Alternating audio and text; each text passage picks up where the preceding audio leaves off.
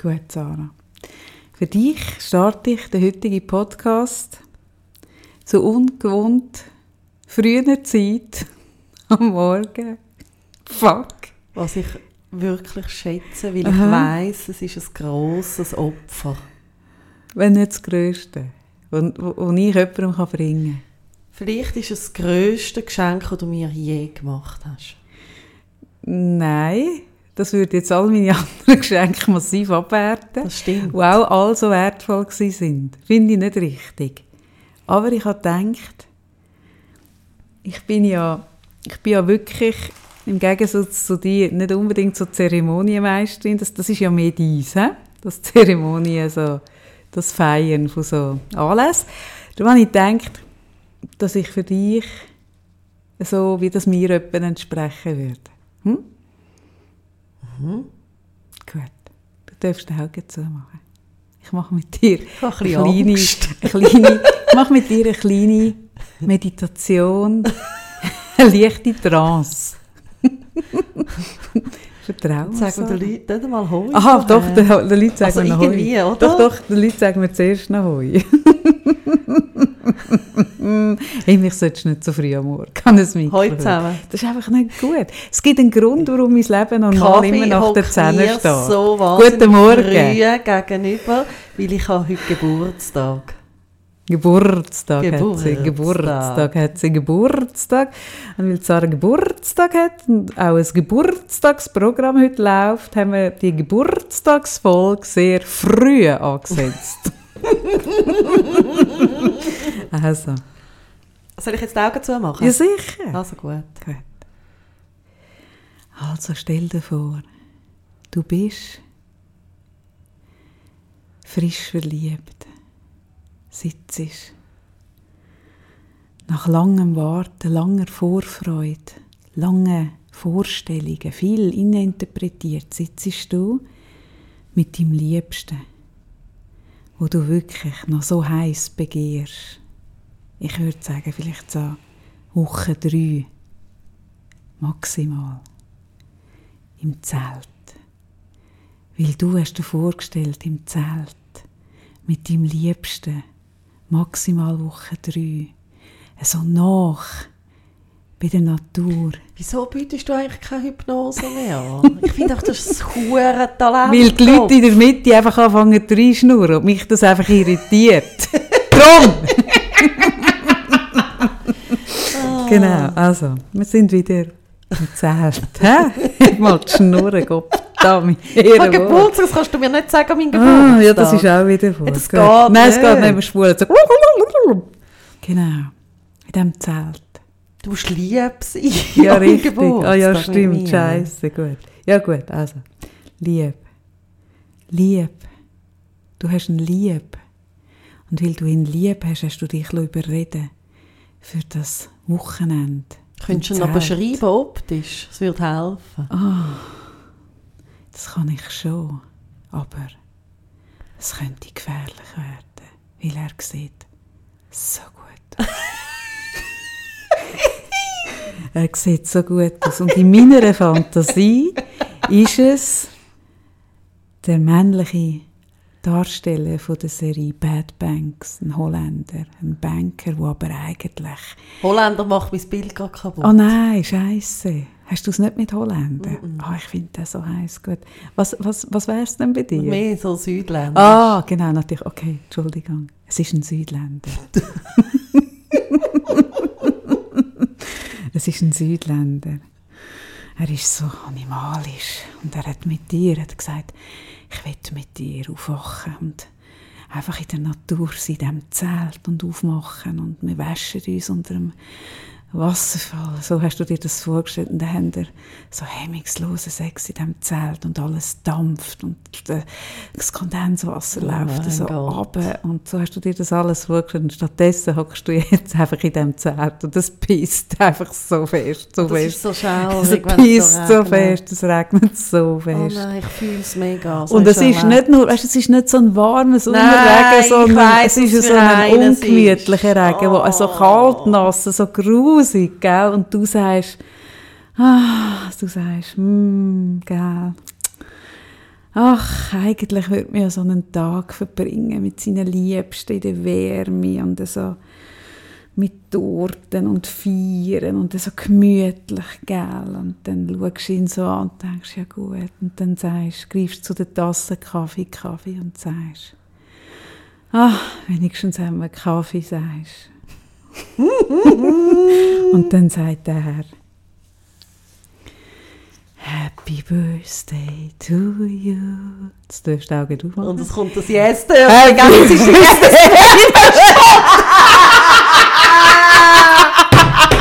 Happy Birthday to you. Happy, happy Birthday, Happy Birthday. Und dann gibt er sein Yes-Törtchen.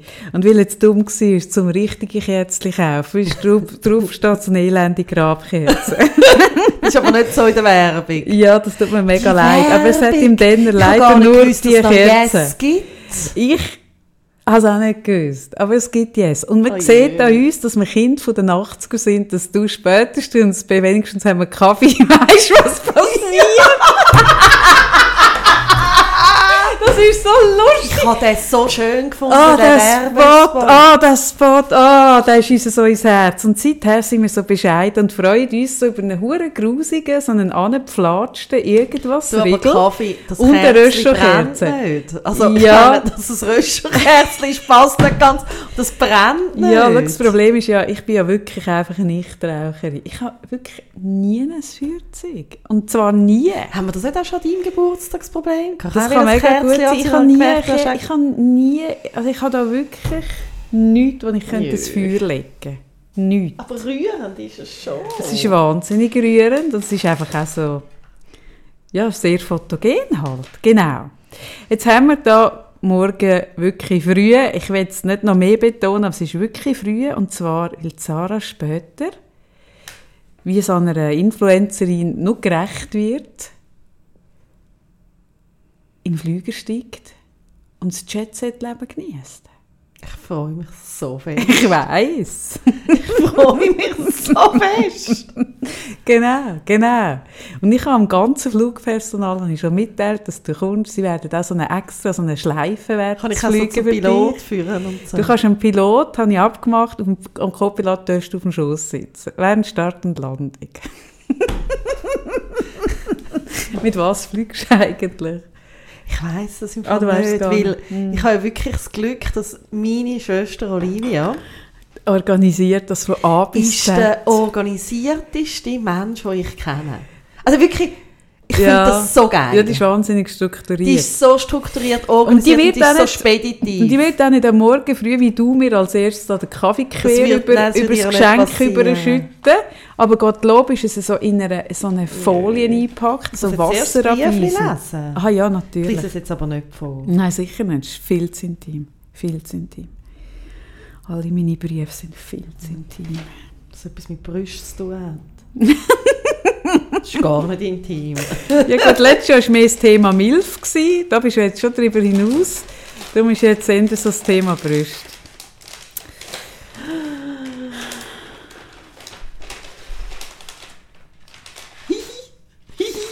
Schau jetzt, Sarah. Hast du das im Podcast, haben wir davon erzählt, dein Schlüsseltraum, haben wir das im Ja, Podcast besprochen oder hast du mir das sonst erzählt, Sarah? Das haben wir im Podcast besprochen. Dass du ja das Schlüsselkind bist, aber aber immer ein bisschen Angst hast, dass du den, den wichtigen Schlüsselwund verlierst. Hast du mir ja, das ist erzählt? natürlich einiges stylischer als meine, obwohl ich mir meine jetzt wirklich auch schön finde. ja, Nein, mega herzig. Mega schön. ja, weil ich habe gefunden, schau, oder? dein Leben. Soll ich es wieder in eine Trance Nein, hineinverpacken? bitte nicht. Dein Leben. Es hat so viele Türen, die warten, dass du sie aufmachst. So viele spannende Türen, die warten. Das dass du durchlaufst. Und es wäre einfach schade, wenn du den Schlüssel nicht Aber kann hast. Hey, Hä? nein, aber so kann ich es wirklich immer auch rumlaufen. Nein, das ist ja die Idee. Schau, Eben, ich, finde das eben lässig. Ich finde da ich wahnsinnig da praktisch. den, den, Mein Seidentuchbänder. ja, wo Ich der. Seidenanteil etwa 3% ist, der ist auch schön, aber der sieht auch so schwer aus Oh, und geil. unbequem. Darum habe ich gedacht, du musst etwas haben, wo ein, ein, ein, bisschen, weißt, ein bisschen Grace, ein bisschen, ein bisschen Glamour Und hat das Brusttäschchen habe ich noch bekommen. Ja, ein, äh, ein Small Tits äh, oder vielleicht auch Big Tits. Ich weiß nicht, irgendetwas Tits ist es. Sind es ist die- sind die Big Tits? Es kommt mega darauf an, im Vergleich zu was dass es anschaut. Es ist ein, äh, beides ist von Julian Ziegler. Ich finde, den, den Schlüsselanhänger, ich sehe den auch an diesen super Szenen in Zürich und ich denke immer, ich wäre auch gerne so eine Danke Szene. Und hat so einen Schlüsselanhänger und jetzt bist du so eine Szene, weil du bist ja von uns zwei, Danke bist ja der, die Influencerin und eine Szene. Und jetzt hast du auch so einen Schlüsselanhänger. Und jetzt kannst du alle Schlüssel wie für dein Leben. Und jetzt können wir endlich im Zelt, Zelt hemmungslos ficken. So. Nein. Mal, das wäre nach dem Küchli, Sarah. Ja, nach dem Das ist Küchli. ja eigentlich der Einstieg in einen Softporno. Aber du bist einfach kein Bin ich nicht dein. Typ. Aber jetzt mal ernst, Sarah, ich will über das mit dir einfach noch reden. Hast du wirklich keine Schwäche für Holland? Hey, nein, wirklich, das kann ich nicht verstehen. ehrlich? Wieso? Ich habe eine Schwäche Ich für weiss. Holland. Und ich weiss nicht, ah, Aber das weiss ich schon lange und ich finde es schon immer, also schon lange ein bisschen was ist echt das? Dass ich Ist so der Akzent der holländisch? Das finde ich wirklich, also jetzt habe ich geschaut, die Serie Bad Banks und dort ist ein Typ, der, äh, der Barry Atzma heisst, ich habe den nicht gekannt. Das ist eh eine coole Serie äh, über so einen Bankencrash. Geschichte Deutschland wahnsinnig gut gemacht. Auch die Hauptdarstellerin, eine grossartige, extrem junge, extrem erfolgreiche Schauspielerin, Paula irgendwas. Ähm, und der, der ah, aber er hat, gut, hat einfach auch eine sexy Rolle. Aber so der Akzent, das macht etwas mit mir, so, wo mit dir nichts macht. Nein. Das ist noch gut, dass wir so einen wahnsinnig unterschiedlichen Männergeschmack Nicht immer. Nein, nicht immer, das stimmt. Aber, Aber viel. aber viel. Zum Glück. genau, meine Schwäche für Holländer Ja. teilst du nicht. Mal Holländer. Hm. Nein, wir haben wirklich heute müssen so früh abmachen, wie ich nachher fliege und ich freue mich extrem. Ich wollte eigentlich an meinem 40. Geburtstag, kann man das, also das war so eine Idee, gewesen, an meinem 40. Geburtstag am Meer zu sein. Ja, da erinnere ich mich. Und dann ist es äh, einfach aus meiner Familie, äh, also vor allem auch wegen dem Jim, weil ich einfach nicht drin gelegen und es ist nicht gegangen. Und ein Jahr später geht es. Also kann ich das jetzt und ähm, ja, ich freue mich extrem fest. Ich freue mich mega für dich. Wenn mein Sohn nicht jetzt mit in dem Moment, wo wir da sitzen, die Prüfungen wäre, wäre ich auch dabei. Und so tue ich dich einfach aus der, aus der Distanz. Tue ich, dich, äh, Und vielleicht kann ich zum Pilot führen. ich würde. Was ja mega herzig ist, ist ja, wie wir ja als Familie eigentlich nie, also jetzt in den letzten 16 Jahren fast eigentlich nie geflogen sind, Aha. ist ja der... Bekommst du immer die Kinderkiste? Nein, Darfst du dort etwas aussuchen? nein, aber wir sind, äh, wir haben, der Tan hat sich dann das so gewünscht und dann sind wir mit ihm auf Berlin, glaube vor zwei Jahren. Und es ist wirklich so das erste Mal, wo er geflogen ist. Und das kennt ja nie, also kennen sie nicht. Und er ist dann so strahlend dort gehockt und sagt so zu Stewardess, ich fliege heute das erste Mal. Und die so, was? so mitleidig. Ja. Was ist denn mit dir Ja, und dann los? ist aber so, der hat dann wirklich können führen zum Piloten und der hat sich so Zeit genommen. Das ist Mega herzig. herzig. Ja, ich bin natürlich in einer Zeit gross geworden, du auch, ähm, wo, man, wo die Tür noch offen war zum Pilot. Ich, sind eben, ich wirklich Du bist nicht so viel geflogen, gell? geflogen. Ich bin auch nicht viel geflogen, aber wenn, also ich, die Erinnerung habe ich schon noch, dass die Tür offen steht für Und dass man so in den Gang kann lehnen und dann so kann führen schauen kann. Das mache ich heute auch. Und dass man so ein bisschen, wenn man auf, auf, dem, so auf dem Weg zum WC führen ist, irgendwie dort auch so ein bisschen stehen und ein bisschen mit dem Co-Pilot ein bisschen flirten. Also das habe ich natürlich dort schon mit Siebni gemacht, genau. Ähm, nein, aber ja, die Zeiten haben sich leider verändert. Ich, ich hau einfach an die Türen. Ich hämmere Hey, so. an die Türen hauen bin ich nicht sicher, ob das wirklich so das ist, was positiv konnotiert ist. Ja. Das würde ich nicht. Ich Nein, und das Schönste, dran hauen nicht. nein, und das schönste Geschenk ist wirklich, dass es alles organisiert ist. Ich weiß einfach, wann ich wo muss sein und mehr... Also du weißt auch, wo an, glaubst du, oder? Oder Ja. weiss das nur ich? Nein, Ah, nein das du weiss auch. ich auch. Aber weißt, ich habe nicht müssen, also eben einfach, das ist so schön, Ja, das ist so das rundum was sorglos-Paket. sich so super kann organisieren Ja, ja. Hm. Ha. Schon noch gent. So, aber jetzt podcasten wir das erste Mal. Apropos, wenn wir schon beim Fliegen sind, ich muss es gleich noch geschwind erwähnen, Swiss trennt sich von Lederach. Das finde ich hure geil. Finde ich super. Sie wollen sich nicht gross dazu äußern, das finde ich ein bisschen schade, aber schon nur, dass sie es machen, finde ich gut. Und sie müssen sich jetzt auch nicht äußern, weil es ist jetzt gross in den Medien. Ja, finde ich geil. Genau. Wo, wo wir bei einem Thema sind, wo ich eigentlich eh mal gerne darüber rede, und zwar Homophobie. Und zwar einfach aus, aus vielen Aspekten. Und Lederach äh, hat sich dort äh, zum einen homophob geäußert und zum anderen als Ab Abtreibungsgegner irgendwo auch und Homophobie und so. Also es ist einfach ein grosses Thema überhaupt. Ja, Hass. und es ist jetzt gerade Ein das politisches Thema, Thema. mit, äh, mit den Abstimmungen. Genau.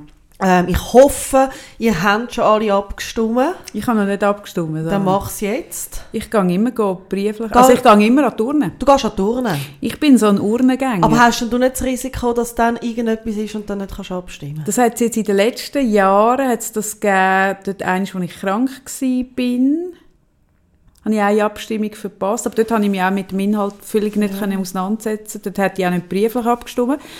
Und sonst, nein, sonst mache ich das.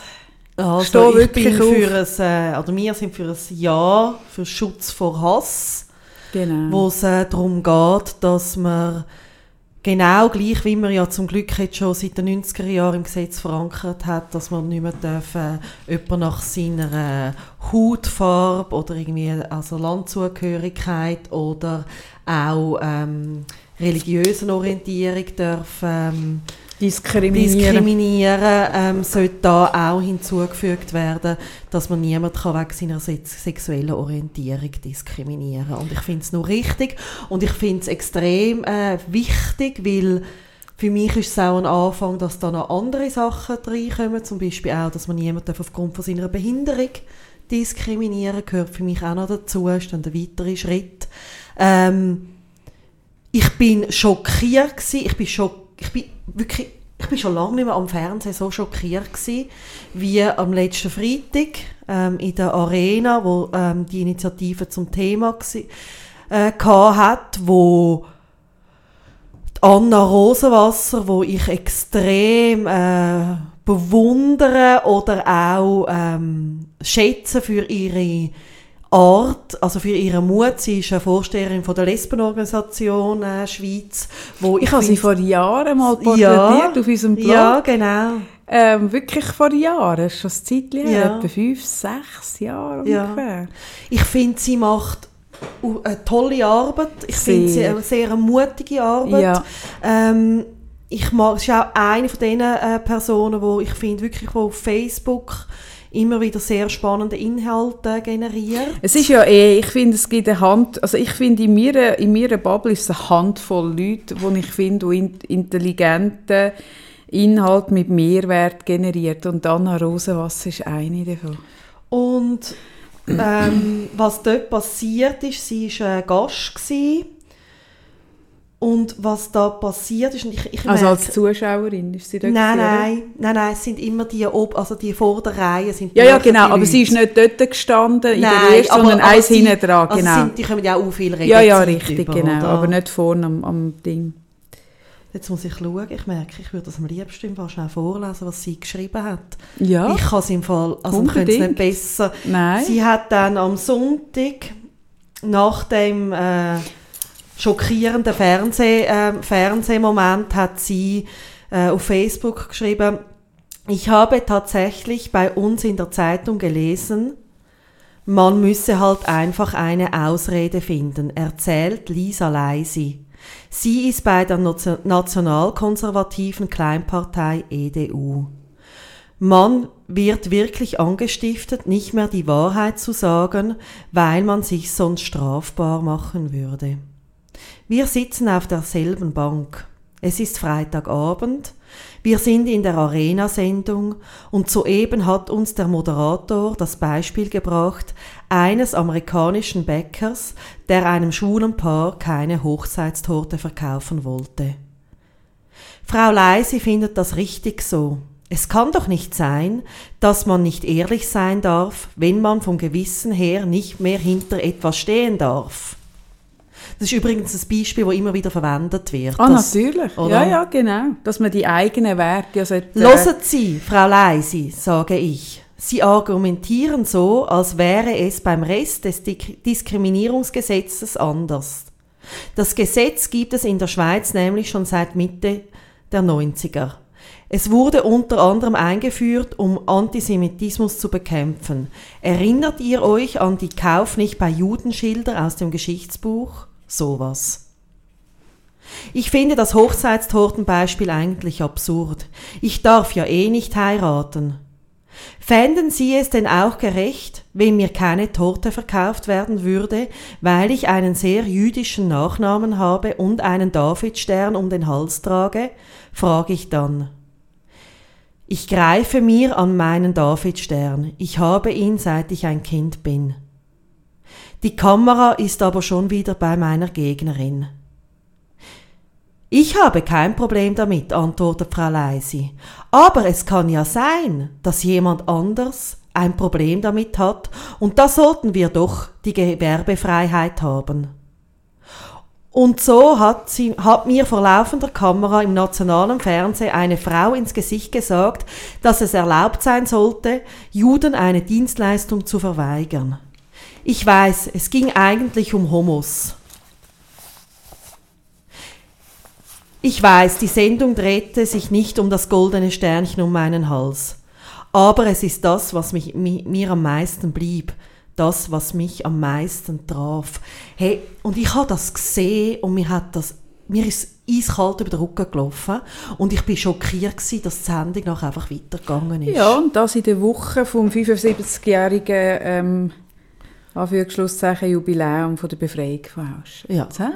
Wahnsinn, ne? Ja null Feingefühl. Null. Und mich schockiert weil ich bin ein, ähm, ein Fernsehkind in dem Sinn. Mein Vater hat 40, 40 Jahre beim Schweizer Fernsehen geschafft. Ich weiß, wie viele Leute sind hinter einer Kulisse mm. bei einer Arena. Ähm, ich weiß, wie viele Leute hocken in der Regie und überwachen das alles und das Gottverdammt normal. Niemand in so einem Moment dem Moderator, wo ich noch verstehen kann, weißt, dass er es nicht checkt oder dass er wie nicht irgendwie schnell ja, ja, er ist. Ja, ja auf der Meta-Ebene an anderen Sachen am überlegen, wenn du etwas moderierst, ja. Aber, Aber das ist die Redaktion. Und das Schlimme ist, dass mhm. er, der Moderator, nachher schließt mit, das war jetzt ein bisschen wie im Stammtisch gewesen, aber ein gemäßigter oder irgend so einen Satz. Ich kann es ah, nicht ja. genau wiedergeben. Okay. Aber ich so finde, hallo? Ja, es ist, es ist halt, es ist weder geschrauen, noch ist es irgendwie, es ist, es ist in gemäßigtem Ton. Aber das ist eben, ich finde das eh so, ähm, wegen dem ist es inhaltlich null gemässig. Das ist eben im Gegenteil, es ist sogar noch gefährlicher, wenn es so wohlgeformt und so, so elegant äh, formuliert daherkommt, dass man es eigentlich gar nicht so, dass man wirklich muss muss.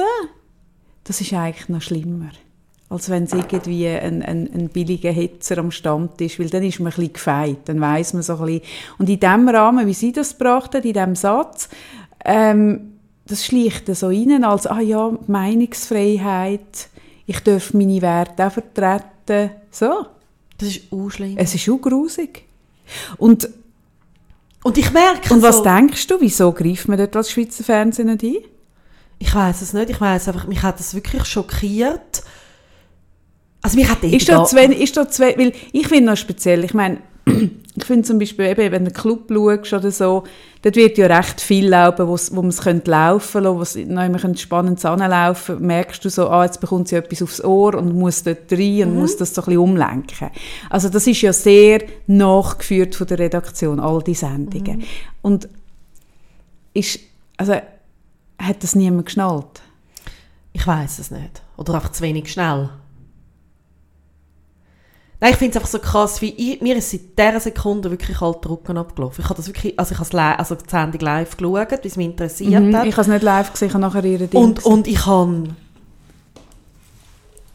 ich habe gedacht, es darf nicht wahr sein, dass die das sagt. Und es ist ja immer so, also ich meine, ich kann eh nicht nachvollziehen, also jetzt in dieser ganzen Diskussion, was ist eigentlich genau euer Problem? Um was geht es, oder? Es ist ja auch völlig klar, dass du sogar noch kannst irgendwelche scheiß homophoben Witze machen irgendwo. Du darfst einfach nicht öffentlich zu Hass aufrufen. Mhm. Und ich meine, sogar von dem haben die Leute Angst. Wirklich. Mhm. Ja, schau, das ist etwas, Homosexualität, das macht mega vielen Leuten Angst. Und zwar vornehmlich also viel mehr Männer tut das bedrohen. Das tut Männer in ihrer, ihrer sexuellen äh, irgendwie Würde wahnsinnig bedrohen. Ich, irgendwo ist da, also ich frage mich eben auch, wie fest bist du gefestigt in deiner Sexualität als Heterosexuelle, wenn, wenn das dich dermaßen tut angreifen, wenn jemand homosexuell ist? Weißt?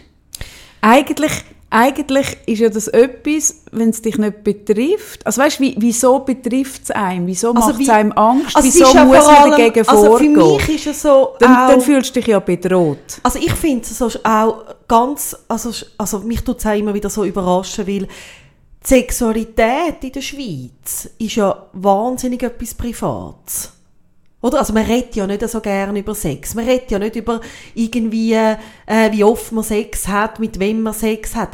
Aber Homosexualität ist dann plötzlich ein riesen öffentliches Thema. Weißt du, das finde ich mhm. auch noch interessant. Ja, ja, klar.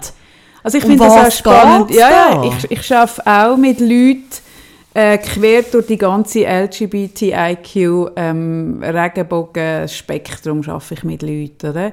wo sich dann zwischen die Frage stellt, wie soll ich jetzt das kommunizieren am Arbeitsplatz? Wo ich dann zum Beispiel sage, hm, würdest du es kommunizieren, wenn du heterosexuell wärst? Also würdest du irgendwann am Morgen äh, beim Kaffee, die, äh, bei der Kaffeemaschine stehen und sagen, übrigens, wenn du ein Mann bist, übrigens, ähm, ich stehe auf Frauen, ich habe ich ha Sex mit Frauen.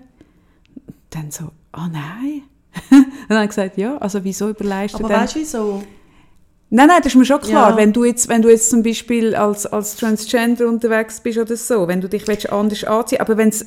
Nein, schon nur, dass man sich in dieser Position muss überlegen, wie tue ich, wie tue ich, wie stehe ich zu dem. Das, das ist so krass. Nicht. Das ist das, was das, ich meine, ja, ja, Nein, aber ich finde es so das krass, ist, weil jeder andere... Ja. Dahinter ist ja, dass du weißt, dass du angegriffen wirst ja, eben. und dass du nicht als normal geltest. Genau. Und, und, und darum musst du dich dort irgendwo musst du dir eine Haltung zulegen und Antworten zulegen, ein Argumentarium und schon das geht nicht, weil jeder Heterosexuelle muss sich nicht dafür entschuldigen. Nie. er muss nie und, das begründen. Und, und das ist ja so, ich mag mich gut erinnern, in den 90er Jahren Diskussionen wegen dem Antirassismusgesetz ähm, die ist genau gleich riesig gewesen. Ich weiss noch, da hat's, das ist so bekämpft worden, das Gesetz. Mhm dass man gefunden hat, nein, da kann man ja nicht mehr kann man sagen. Nicht sagen. was man Ja.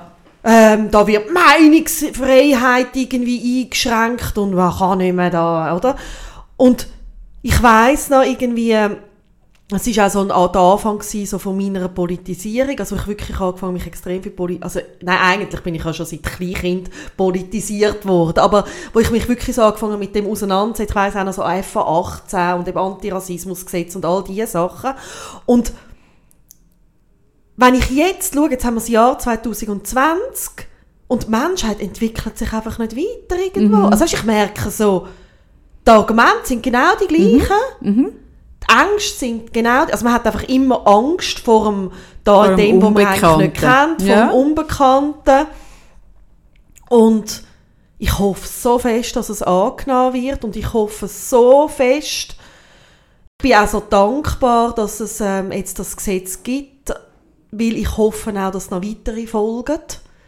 Ähm, also ich hoffe jetzt wirklich auch, dass noch äh, wird gleich, also so, äh, dass auch zum Beispiel Menschen mit Behinderung noch aufgenommen werden und so weiter, weil es ist einfach absolut notwendig. Mhm. Mhm. Ja, und ich, und ich finde halt so, ähm, die Gesetze, die müssen den Weg ebnen, oder? Der Punkt ist ja, wenn, wenn wir dann das Gesetz haben, ist ja nicht von dem Tag an, wo man das Gesetz dann verabschiedet, ist das Denken in den Köpfen anders. Aber es ist immer, bei allem ist zuerst ist die gesetzliche ähm, Regelung da und dann passiert in den Köpfen, und das geht nachher immer noch recht lang, ein Umdenken. Also zuerst müssen immer die, die gesetzlichen Normen da sein. Das ist, das ist immer der Vorläufer. Spannend, und dann braucht es doch noch lang, mhm. bis etwas dann angekommen ist. Aber und weil die Leute sagen dann auch so, ja, mit einem Gesetz ist denn das auch nicht geregelt. Und dann sage ich auch so, nein, es ist nicht geregelt, aber der Anfang macht immer das Gesetz. Mhm. Und das ist spannend, weil äh, es hat jetzt auch am Dienstag noch den Club gegeben, wo es äh, auch im Schweizer Fernsehen, wo es darum gegangen ist, ähm, Sex, also ähm, der Umgang ähm, mit äh, Sex Se im Sexualstrafrecht, wird ja, wird es auch Initiativen geben, wo man möchte, dass ähm, also wie es jetzt zum Beispiel, also in vielen europäischen Ländern ist, Vorreiter ist Schweden, Nein ist es Nein. Mm. Und da hat zum Beispiel der Daniel Josic gesagt, mit dem Gesetz kannst du die Welt nicht verbessern. Und dann ist ihm zum Glück heftigst widersprochen worden, äh, wo, äh, also eben die Frauen dort sind, also unter anderem Morena Diaz, Diaz, die ja mit ihrer Vergewaltigung an die Öffentlichkeit gegangen ist, wo gesagt hat, mal eben genau das, was du jetzt mm. gerade gesagt hast, ein Gesetz bietet den Rahmen. Das ist spannend, dass das ein Politiker geht, sagen Ja. Also das, das tut eh, er ja, also, hä? Da tut er ja seine eigene Arbeit eigentlich total äh, klein machen. Das ist jetzt eh noch selten. Ja, also er ist ja ein Strafrechtprofessor, oder, wenn es mir recht ist. Ja, ja, spannend. Also es ist eine ganz spannende Diskussion. Auch sehr, wenn ich würde sagen, mit Coaching kannst du gar nichts erreichen. Das ist noch speziell. Oh. Ich finde eben, mit Gesetz kannst du sehr wohl. Eben, du kannst nicht, das ist eben der Punkt, oder? Du, du kannst nicht ein, ein Gesetz äh, äh in die Vernehmlassung lassen und dann beschließen und am nächsten Tag denken alle anders. Aber Gesetze tun den Boden äh, herrichten, dass man auch etwas ahnden kann dass es eine, Gesetzesgrundlage gibt, um dagegen vorzugehen. Und das ist immer, immer der Boden für die Veränderung im Kopf. Ja, das finde ich total auch. Und ich bin dann wirklich so vor dem Fernsehen gekommen, das ist seltsam. und es geht ja darum, dass er, also momentan ist bei uns die Gesetzlage so, dass eine Vergewaltigung erst dann als Vergewaltigung wirklich auch verfolgt wird, ähm, wenn Gewalt mhm. im Einfluss war. Ja. Und man weiß ja, dass die meisten Frauen in einer Schockstarre fallen und gar nichts machen, um sich irgendwie zu wehren. Und dann kannst du es du nicht verfolgen. Mhm. Ja. Und dann kannst du es nur als sexuelle Nötigung eigentlich ja, haben, ja, es genau. keine Vergewaltigung. Und, und die, die meisten von diesen, von diesen Übergriffen passieren ja eh in, in Beziehungen. Mhm. Und dort sind ja die Grenzen wahnsinnig, also es sind ja fließende ja. Grenzen. Oder? Also wenn du dann als Frau irgendwie auch noch in einer Abhängigkeit bist, äh, weil er mehr ab Miete zahlt oder was weiß ich, du hast Kind und bist daheim und er verdient das Geld, du bist irgendwo noch in einer Abhängigkeit. Ja. Und auch da habe ich wieder gedacht, vor was haben die Leute Angst? Mhm. Vor was? Mhm. Mhm. Und was ich spannend gefunden habe, ist jetzt auch mit dem äh, Go, Go, sage ich richtig, wie, wie heißt das Virus? Jetzt habe ich es die ganze Zeit Corona. Coronavirus. Alles, was neu ist, oder? Also, es hat so gute Aussage, habe ich letztens gelesen, von einem, von einem Angstexperten, nennt er sich, ich weiß nicht mehr, wie er heißt, wo er sagt, alles, was neu ist, macht den Leuten vier Wochen Angst. Mhm. Und nach vier Wochen, also jetzt so mit dem Virus, mhm. denke ich das wieder ab. Okay. Also in den Medien, das ja. können wir so beobachten. Ja. Aber es ist ja auch, also alles, was irgendwie neu ist, versetzt die Leute irgendwie in eine Aufregung. Das kann man denken, haben die mm. alle noch alle Tassen im Schrank? Ja, ich habe gerade gestern oder vorgestern mit meinem Sohn eine Diskussion gehabt, wo wir davon geredet haben, auch wegen dem Coronavirus und ähm, wo er so gefragt hat, was ist Bildzeitung? Und dann habe ich gesagt, ja, das ist der deutsche Blick, einfach noch, noch ein bisschen hässlicher, weil die deutsche Medienlandschaft einfach noch ein bisschen ja, wir sind gleich noch ein bisschen geschützte Werkstatt. Deutschland ist noch ein bisschen heftiger in allem. Ähm, aber wir sind ihnen auch auf den Fersen. Und dann hat er so gesagt, ja, tun denn die Fake News verbreiten? Und dann habe ich gesagt, schau, Grenzen von, von, von Fake News und nicht Fake News und das ist wahnsinnig schwierig. Also ich habe gesagt, das sind zum Teil nicht Fake News im Sinne von, dass sie irgendwelche falschen Zahlen gehen, ähm, abdrucken oder Geschichten erfinden. Aber wenn du zum Beispiel eine Headline machst, eine Angst-Headline, eine grosse mit irgendwie, was weiß ich, 440 toten Chinesen von dem Virus und dann so die schlimme Welle aufbeschwörst, dann ist das zwar rein in den Zahlen ist das richtig, oder? Mhm. Aber wenn du gehst schauen, wie viele Einwohner hat China und wie viele Menschen sind das jetzt tatsächlich, dann ist ja das NUT, oder? Und wenn du aus dem NUT gehst, eine Welle machen, dass dann irgendwo in der Schweiz Chinesen nicht mehr in ein Restaurant dürfen oder ganze Airlines nicht mehr auf China fliegen, äh, dann fängt das an, also dann, oder auch, ich finde das auch zum Beispiel wahnsinnig jenseits, die Leute, die jetzt gehen, die Menüs posten mit diesen Fledermäusen und was weiß ich, und so, dass das so Barbaren sind, die Chinesen, und die müssen sich ja gar nicht so wundern. schlimm. Hey, ganz ehrlich, Entschuldigung, also irgendwie, Hallo? Wa, was ist denn das? Also wir essen Kühe und wir essen Hasen und wir essen Lamm und die essen irgendwie Wappenzell andere Tiere. noch Hunde gegessen. Genau, ja, früher hat man auch Katzen. Ich Ja. meine, ein falscher Hase ist ein Katz. Also weißt, Nein. ja, doch. Was, was, du, was du für Kultur hast im Essen, das gegeneinander aufdingseln. Schwän im, Schwan im Teig ist mega beliebt in Winterthur zum Beispiel. Das Menü, wo mega im Ko Hast du gesehen, dass Betty Boss jetzt gerade das Ding rausbringt? Das, ein Kochbuch, Kochen mit Schwan. Feine Menüs mit Ist Schwan. das mir gewidmet? Das ist dir gewidmet. Hey, ich finde auch das, ich finde das eine krasse Form von Rassismus, Ja, muss ich sagen. mega Finde ich ganz grusig, oder? Und, und das geht ein bisschen alles ins Gleiche. Und dann, und dann habe ich ihm eben erklärt, schau, das ist in dem Sinn nicht fake, weil die Zahl stimmt.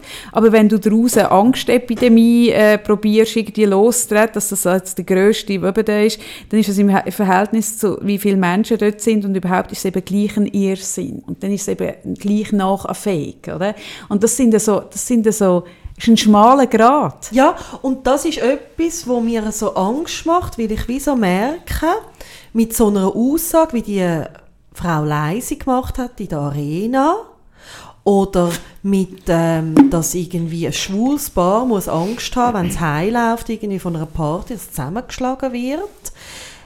Da könnte auch schnell, wenn man es in eine Richtung drehen Weißt irgendwie mit Medien irgendein, äh, plötzlich Hasswelle Mhm. irgendeiner Bevölkerungsgruppe gegenüber. Also ich merke das ist einfach so. Propaganda, so hat man es eben Ja. erlebt, wie gesagt. Das ist, das ist Und, und so, aus dem heraus ist irgendwie die ganze Judenverfolgung Ja. entstanden. Es ist nicht so schwierig. Und wir haben immer so das Gefühl gehabt, und ich finde das eben noch so krass, dass man das nicht gewusst hat damals und so irgendwie. Und jetzt sind Tagebücher auftaucht von einem, von einem ziemlich gewöhnlichen Mensch in dieser Zeit, wo, wo auch nicht sehr zentral gewohnt hat und der hat Zeitungen gelesen und hat, hat weitergedacht und sich eigene Gedanken gemacht. Und der hat, also aus diesen Tagebüchern wird klar, man hat genau gewusst, oder? Aber es ist so einfach, in so eine Welle von einer Stimmung einzutauchen, in eine Welle von Gemeinsamkeit, oder? Ich finde das wahnsinnig spannend. Ich habe auch da, habe ich viel mit meinem Sohn müssen darüber reden, hat vor zwei Jahren hat er so eine Faszination für den FCZ. Er ist gerne go Match schauen und so. Und dann hat er die Südkurven angefangen, so ein bisschen an romantisieren und so ein bisschen so. Und ich habe ihm dann auch erklärt, oder? Ob es jetzt die Südkurven ist oder ob es die Gruppierung ist oder die oder jetzt eine Hooligan-Gruppe, der, der Sog, von dieser grossen, äh, von dieser, von dieser Mehrheit, wo so, wir sind zusammen stark, das ist ein unglaublicher Sog auf uns Menschen. Jegliche Art von diesen Dingen, oder? Wir sind gern Teil von etwas Grösserem, oder? Und so, man weiss zum Beispiel auch, wenn man, wenn man ja realisiert, dass zum Beispiel Lästern ist wahnsinnig wichtig für uns Menschen, weil das früher der einzige Kanal war, äh, um sich abgrenzen vor, vor Individuen, die gefährlich sind für, Gruppi für die Gruppe, wo man Teil davon war. Und darum ist Lästern ein, ein, ein wahnsinnig wichtiger Kanal gewesen. Und aus dem Lästern heraus entsteht ja ein «Wir gegen, gegen die». Also man tut sich ja das, das merkt man ja auch. Jeder von uns ist mal irgendwo in eine Schule oder in einen Kurs oder irgendwo reingekommen als Neue. Und dann gehörst du zu der Randgruppe und wie tust du dich am einfachsten tust dich integrieren, indem dass du mit den anderen nochmal über jemanden Drittes lästerst. Dann bist du drin. Lästern ist etwas wahnsinnig äh, Integrierendes, oder? Und aus dem heraus kann etwas entstehen, wo, wo eben, also schlussendlich wie zu dem geführt hat, was wir jetzt eben zu, zu, zu diesen ganzen Konzentrationslagen, dass man dort mitgemacht hat, das, sind, das ist eine kleine Welle gewesen, Ja. uhr schnell an Fahrt angenommen hat. Ja. Und, und dass wir im Jahr 75 danach von der Befreiung, äh, dass eine Frau so einen Satz sagt und niemand vom Schweizer Fernsehen dahinter Ja, und dazwischen geht und einfach nachher nicht nicht, viel, meine, also ist, auch, ist im Fall völlig jenseits. es ist auch schlimm und das Einzige, was ich einfach wirklich hoffe, ist, dass die Menschen, die eine, ja, letztendlich, also es ist Empathie, wo irgendwie Empathie haben, Respekt, Toleranz für ihre Mitmenschen in der Mehrheit sind. Das ist das, was mir irgendwie Mut macht, weil sonst merke ich, könnte ich mich verzweifeln. Ja, man könnte auch verzweifeln.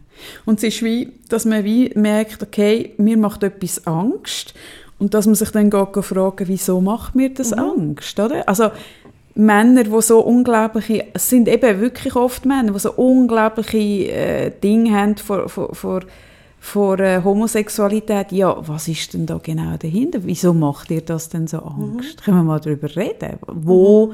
wo greift dich das so fest an, dass du, dass du dich so äh, bedroht fühlst, dass du mhm. musst zurück angreifen musst, mhm. obwohl du eigentlich gar kein Angriff ist, weil eigentlich hat es mit dir nichts zu tun. Ja, es ist auch spannend, wenn es dann um die Ehe geht oder um, ja. ähm, um die Kinderfrage, weißt du, dass äh, ein homosexuelles ja. Paar auch Kinder kann haben Und dann gehen ja die Leute, also das die gehen, gehen ja ab, die Decke. Ja. Und dann habe ich letzte habe ich jemanden, der gesagt hat, ja, das ist so wichtig, irgendwie, dass ein Kind braucht Mutter und Vater. Mhm. Und sage ich so, ah, oh, okay, mhm. spannend. Mhm. Da tust du alle Alleinerziehenden irgendwie auch noch weg. Oder mm. was mhm. machst du mit denen? Also, das ist ja völlig absurd. Also, ich meine, kein Mensch muss irgendeine Prüfung machen, um ein Kind zu bekommen. Nein, wo ich ja eh dafür wäre. Genau. Ja, also, wenn jeder Doppel kann ein Kind bekommen. Ja. Aber wenn du homosexuell bist, kannst du keins bekommen. Was mm. soll denn das? Mm. Ja. Ja, und ich finde es schön, ich habe mir das lustigerweise als Thema aufgeschrieben, Empathie. Ich würde eben eh gerne mal über Empathie reden. Ähm, weil ich glaube, das ist das, was unsere Gesellschaft irgendwo ausmacht, wie empathisch wir sind. Mhm. Oder ich finde Empathie, ich finde das eigentlich die grösste Stärke, die wir können haben, wir Menschen, dass wir die Fähigkeit haben, äh, uns in einen anderen Entwurf hineinzudenken. Und das ist etwas, wo, wo ich im, im Coaching viel mache. Ich mache viel dass ich sage, bist schon mal in die Schuhe von dieser. Person gestanden? Und dann bekomme ich mega oft die Antwort Nein. Und dann mache ich die Übung, komm jetzt stimmen mal in die Schuhe von dieser Person. Und man kann im Fall mega einfach, kann man vergessen im Laufe eines Lebens, dass es dass es nicht nur, also es gibt meine Sicht auf die Welt, aus meinen Augen, aus meiner Haut, aus meinen Schuhen. Hm? Und das ist prägt aus meiner Erfahrung, aus, aus meinem Background, aus, aus ganz vielen Sachen. Oder? Ich habe ein Weltbild. Und dass es aber ganz andere Blick auf die gleiche Welt gibt, das vergisst man. Und, und ich finde so das Bewusstmachen, hey, probier mal reinzustehen. Also weißt, es ist so, es ist etwas, wo ich ich mache das ohne Aufwand. Also wenn jemand zu mir ins Coaching kommt, dann stehe ich eigentlich per se mal die 55 oder 90 Minuten in den Schuhen von meinem Gegenüber oder von meinem Nebendran. Wir sitzen uns ja nicht gegenüber. Und dann kann ich sehr gut spüren, wo die Person ist. Oder? Und dann kannst du auch Sachen nachher empfinden, wo du vielleicht von deinem Kopf her gar nicht, also wo du nicht so würdest entscheiden oder wo du sagst, ah, das kann ich jetzt eigentlich die Vorgehensweise kann ich nicht verstehen, kannst du dann gleich nachfühlen. Mhm. Und das finde ich etwas mega Wichtiges, weil eben zum Beispiel auch, wenn wir, wenn wir jetzt diskutieren über, über Leute, die dann so Angst haben und so Hassgeschichten anfangen zu machen, dass wir uns mal probieren, die Schuhe von denen zu stellen und uns überlegen, was macht denen denn so wahnsinnig Angst. Mhm. Oder wir dürfen sie nicht nur verteufeln, weil, weil das, das nützt nichts, sondern uns überlegen, was ist es denn, was sie so, was sie so bedroht und, und was kann das für einen Blick auf die Sicht oder Sicht auf die auf die Welt sein, wo einem dermaßen Angst macht. Das ist ja ein, ein, dann bist du im Mangel daheim und hast irgendwie das Gefühl, es kann dir irgendwo irgendetwas weggenommen werden, aus, was, was deine Werte sind oder es ist immer schon so gewesen. und dass man dort dann geht, geht ansetzen und das kannst du eigentlich mit, mit jeder Situation, jedem Menschen machen. Aber es muss, mhm. muss Bereitschaft sein, mal geschwind deine Schuhe zu verlassen und in die anderen zu gehen. Weißt du, was ich eben glaube? Also, gehe völlig mit dir. Ich finde es ein mega spannendes Thema. Wie, wie ich glaube, es ist ja wieder der Schlüssel für eine, für eine bessere Welt. Also wenn jeder Mensch würde, wie du sagst, in die Schuhe von anderen stehen, oder das ist ja etwas, bei ganz vielen Leuten geht das automatisch, oder? Und bei anderen wie nicht. Und was ich aber glaube, ist, und das finde ich spannend und ich habe das Gefühl, das wird in ein paar Jahren noch viel mehr können bewiesen werden.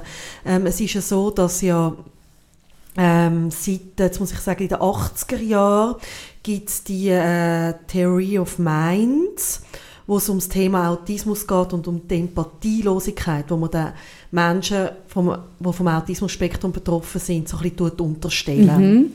Und man hat äh, lang geglaubt, dass, ähm, also letztendlich ist ja Empathie ähm, funktionierende Spiegelneuronen. Richtig, genau.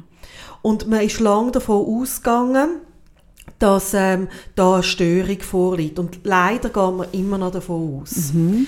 Und was für mich schon seit ganz vielen Jahren klar ist, ist ganz sicher eins, mein Kind hat nicht fehlende Empathie. Mhm. Einfach nicht. Er ist ja mega gespürig. Äh, extrem. Ja. Also, sondern ich habe immer schon gesagt, und es war schon, gewesen, als er ganz, ganz klein war, das Kind spürt Sachen, die ich nicht einmal spüre. Also wirklich so einen Sinn für... für ja, also, er liest deine noch nicht einmal gedachte genau, Gedanken genau, eine Art, oder? Genau, mhm. mega krass. Und äh, Henry äh, Makram, das ist ein, äh, ein sehr berühmter Hirnforscher, der hat aufgrund, dass er einen Sohn hat, der auch äh, vom Autismusspektrum betroffen ist, ähm, angefangen, intensiv zu forschen. Mhm. Und hat dann die Theory of Mind wieder leitet wo aber ihm leider immer noch aufs, also aufs Heftigste widersprochen wird. Mhm. Und was er sagt, und dann finde ich es eben spannend, wieder komme ich wieder so zu den anderen Menschen, er sagt, es ist keine fehlende Empathie, sondern es sind hyperaktive Hirnareale, wo zu viel wahrnehmen mhm. Und dann zur Überforderung führt. Also das heißt, Menschen, die vom Autismus-Spektrum betroffen sind, fühlen nicht zu wenig, sondern zu viel. Mhm. Und sie sind konstant überfordert. Ja, das ist eine totale Überflutung. Voll Überflutung, ja. voll Chaos. Ja. Und das ist, ich habe das Buch ähm, gelesen von ihm und ich habe einfach nur immer gehabt, ah ja, ja, das bestätigt mm. genau das. Und ganz viele Eltern, äh, die auch Kinder haben, die betroffen sind, sagen das auch. Mm Und es kommt aber noch nicht an. Mhm. Also es ist immer noch, das, das wird heftig gestritten und alles. Und was ich einfach merke, so im Alltag, in meiner Praxis oder wenn ich sonst umschaue, wie verhalten sich die Leute, glaube ich eben, dass ganz viele Menschen, wenn Trauriges passiert ähm, oder sonst Sachen, die ihnen emotional zusetzt, dass sie dann abblocken aus Schutz von dieser Überforderung, die sie mhm. eben auch haben. Mhm. Also du musst nicht autistisch sein, mhm. dass dir das kann zu viel sein kann. wir sind heutzutage so vielen Reizen ausgesetzt, konstant, und so vielen schlechten, schmerzhaften Meldungen und so viel also Sachen könnten uns ja die ganze Zeit Angst machen, dass mm. wir ja mhm. mühen filtern. Ja, logisch, genau. Das ist ein Schutzmechanismus, der eigentlich sehr sinnvoll wo ist. Der sehr, sehr sinnvoll ja. ist. Was aber Gefahr birgt, und das bin ich wirklich gespannt, was wird da die Forschung irgendwie noch in ein paar Jahren beweisen. Ich glaube, Gefahr ist drin, dass der Mensch empathielos wird. Abstumpft. Mhm. Zumacht aus Schutz. Mhm ja, das passiert also zum Teil jetzt schon. Ja, und, und der Henry Makram sagt, ähm, bei Kindern mit Autismus-Spektrum ähm, kann man extrem viel machen, wenn man in den ersten Lebensjahren sie vor zu vielen Reizen schützt. Mhm.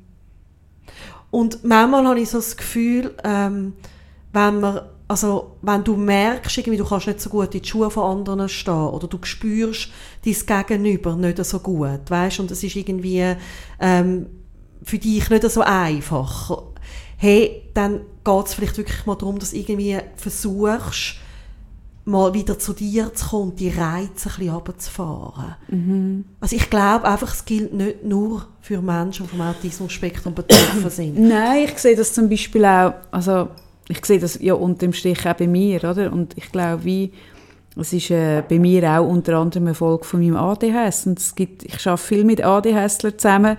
Und es ist zum Beispiel, es gehört doch auch ein bisschen zu dem, zu dem äh, Bild von der hypersensiblen, hypersensitiven Menschen. Und ich glaube, wie, das mit diesen Filtern, die du beschreibst, das ist etwas, was ich selber spüre. Also meine grosse Gabe von der Empathie ist unter anderem sind fehlende Filter, oder? Wenn ich wenn ich in einem Saal stehe, auf einer Bühne mit 300 Leuten, spüre ich eigentlich bis zum Hintersten und Letzten irgendwie, wie es den Leuten geht. Und das kann das kann man, wenn man jetzt einen Job hat wie ich, wo, wo davon lebt, dann ist das eine grosse Gabe, ähm, die Empathiefähigkeit. Aber wenn du jetzt einen Job hast, wo, wo nicht auf dem aufbaut, dann ist das eine mega Überforderung und dann bist du eigentlich oder ich komme, wenn ich in ein Restaurant reinkomme, wenn ich in einen Raum reinkomme, das ist völlig egal. Ich, ich kann dir immer gerade Konstellationen und ich, ich, ich kann gerade alles so, ich sehe wie, ich habe wie noch so einen, einen Filter, der so, mir so zeichnet, was da los ist, eine Art. Und wenn du das ständig hast, aber nicht kannst einsehen, ich kann das so einsetzen, ich verdiene mein Geld mhm. damit, aber das haben ganz viele nicht. Das ist eine ständige, das ist eine totale Reizüberflutung und du hast dann mega Mühe können dein Essen essen und in deinen Schuhen bleiben, mhm. weil du immer nebendran spürst, hey, die haben Streit und die haben eine Krise und das ist mega schwierig und dann das, ein, ein Maß zu finden, wo es dir gut geht, oder? Also, und, und ich finde aber, das, was du sagst, ich finde das mega spannend, was ich so krass finde, ist, das hat es ja bei vielen Sachen, dass man sich so gegen die neue Erkenntnis so sträubt. Das ist ja wieder das Gleiche, oder? Ja.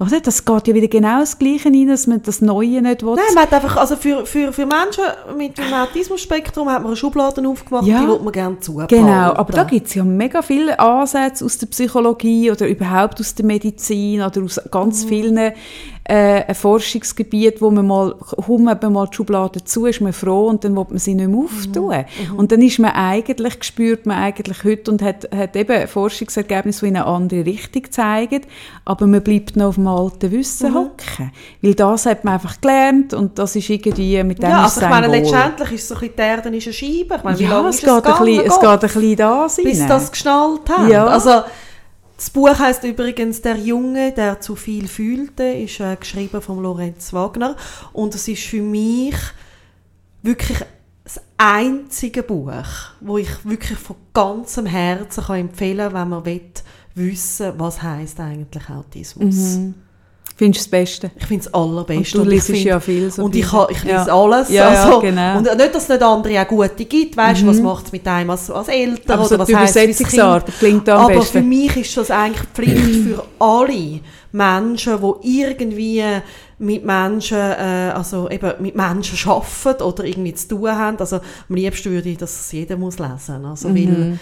weil, es für mich ist es so ach, es tut mir manchmal so gut, wenn plötzlich etwas in einem Buch steht, das man schon lange fühlt. Mhm. Was jemand ausformuliert ja. für einen. Ja, und gleichzeitig merke ich auch, also wir haben ja mega viele Zuschriften bekommen zum Thema Trauer. Ja. Und, also ich glaube, haben wir ja. schon mal so viele Zuschriften bekommen wie auf diese Folge. Ich also, vielleicht haben wir schon so viel bekommen, aber jetzt haben wir wahnsinnig viel sehr intime bekommen, persönliche. Mhm. Wir haben auch ganz viel davon nicht geteilt mhm. und Teil haben wir geteilt. Und auch dort ist oft darum gegangen, dass man sich so allein fühlt, wenn man jemanden verloren hat in dieser Trauer und dass die anderen keine Empathie haben. Und das ist auch oft, ähm, dass ich mit Leuten im Coaching arbeite, die durch etwas Schwieriges durchgehen oder eine Krankheit haben oder eben jemanden verloren haben oder was auch immer, wo dann so sich eigentlich, ja, traurig sind oder enttäuscht sind, dass es nicht viel mehr Empathie ist. Und dann muss ich auch sagen, schau, ich, ich, ich, ich, male auch ein Bild, ähm, ich habe so die Metapher für mich entwickelt von der Wohnung. Ich, ich sage aber wie, schau, wir Menschen sind, ich habe so das Bild von der Dreizimmerwohnung. Ich weiß, es können auch zwei sein, spielt keine Rolle. Und wir sind so Dreizimmerwohnungsmenschen, die so die drei Zimmer haben mit, mit Schlafzimmer und Stube und so, oder? Und wenn so etwas passiert, wenn man jemanden verliert, einen Schicksalsschlag, man wird krank, man erlebt etwas, wo man wie an eine Grenze geht. Es gibt so wie eine Grenze, eine mhm. unsichtbare. Und wenn man dort drüber war, weil man etwas erlebt hat, hat es so in meiner Vorstellung, hast du dann als Mensch ein viertes Zimmer, genau, ein ja. Zusatzzimmer, oder? Und der Punkt ist wie, wenn du dann ein Vierzimmermensch bist plötzlich, weil du eben genau irgendwas erlebt hast, oder? Und dann triffst du auf einen Mensch mit drei Zimmern, wo, wo Gottlob oder was auch immer noch nicht über die Linie hat aus müssen und darum die drei Zimmer hat und du probierst dann dem, dieser Person zu beschreiben, was du gerade erlebt hast oder wo du drin bist, dann kann, du kannst mit drei Zimmern kannst du nicht wirklich verstehen, was im vierten Zimmer passiert. Und ich erkläre das immer den Leuten, weil die Enttäuschung von mich versteht niemand, oder? Dann sage ich, mal, du wirst Verständnis finden, aber bei Vierzimmermenschen, nicht bei Dreizimmermenschen. Und es ist nicht einmal wertend. Also ich, ich bewundere all die, die mit drei Zimmern durchs Leben gehen. Ich glaube, das ist, ist schön, wenn man Und über die Linie nicht auch aus ist. schön, Aber wenn du immer vier Zimmer hast, wenn du drei Zimmer Menschen in deinem Umfeld hast. Aber manchmal ist es auch schmerzhaft. Ja, oder? es ist schmerzhaft, weil zum Beispiel, oder, wenn du dann dieser Person willst erklären hey, ich habe eine unglaublich schwierige Kindheit gehabt, oder? Und dann kommt von der anderen Seite, ja, ich habe es mit meiner Mutter auch schwierig in der Pubertät. Wir haben dort auch eine schwierige Phase gehabt, dann merkst du so, äh, Nein, also von dem, was ich rede, das ist eine andere Schuhnummer. Oder, oder wenn du durch etwas durchgegangen bist, wie ich jetzt, und dann sagt es gegenüber, ah ja, ich kann auch, ich weiß doch auch nicht, irgendwie, ich habe dort auch mal, ich habe mal drei Wochen Grippe gehabt, denkst du so, hm, nicht sicher. Ja. oder? Und- Und, es ist so, Und für mich ist das ja also seit sehr vielen Jahren ein Thema, dass ich wie so merke, ähm, ja, ich habe um mich herum alles äh, Familie mit gesunden Kindern und merke so, ja, ja, also das ist irgendwie was, eins, zwei, drei, vier Jahre zum Beispiel habe ich nicht schlafen in der Nacht. mm, Bei mir ist es äh, 16 Jahre jetzt danach. genau. Also, und ja, ja. ähm, dann kannst du manchmal kannst müde lächeln und gleichzeitig, glaube mir hilft meine extreme Empathiefähigkeit sehr in dem, dass ich wie auch weiss, jede, also man hat immer das, gerade das Thema, wo man hat und wie soll, wie sollen sie es können, ich hätte ja auch nicht können anfühlen Ja, ja, eben, das meine Oder? ich. Solange Und- du Dreizimmer, ein Dreizimmermensch Also- bist, hast du nicht, du hast das Erfassungsvermögen nicht fürs Nein, vierte Zimmer, das nein. Vorstellungsvermögen Und ich finde, das kannst du auch niemandem zum Nein, Vorwurf das meine machen. ich, es genau. mega wichtig, dass Ja. man das sagt. Nein, das meine ich. Das ist wie, oder? Also, und, das, und dann sage ich auch, auch, okay, aber bevor du das jetzt erlebt hast, wie hast du reagiert, wenn dir jemand erzählt Mhm. hat? Und dann merken die Leute auch, auch, ja, stimmt, ich kann mir das dort auch nicht vorstellen. Und was noch aber schön ist in dem, wenn du ein Vierzimmermensch bist, oder? Du kannst über dem verzweifeln, dass du ein viertes Zimmer hast und über die Linie aus bist. Aber ich finde es auch eigentlich noch etwas Schönes, weil vier Zimmermenschen haben dann einen Draht zu anderen Menschen mit vier Zimmern und es müssen nicht die gleichen Zimmer Nein. sein. Also, sobald du mal über dieser Linie gsi bist, von, dem, von dieser extremen Erfahrung, wie die auch immer aussieht, oder?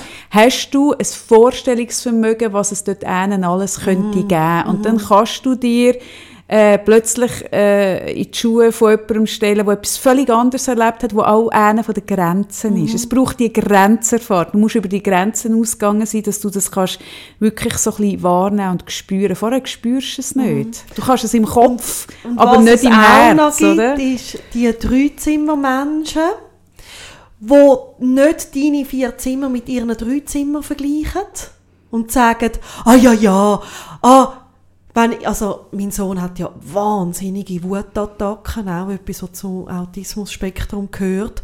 Und mir dann sagt, ah ja, mein, Kleiner, mein, äh, mein Sohn trotz damit auch. Sondern wo sagt, wie ist das bei dir? Kannst du mir erzählen?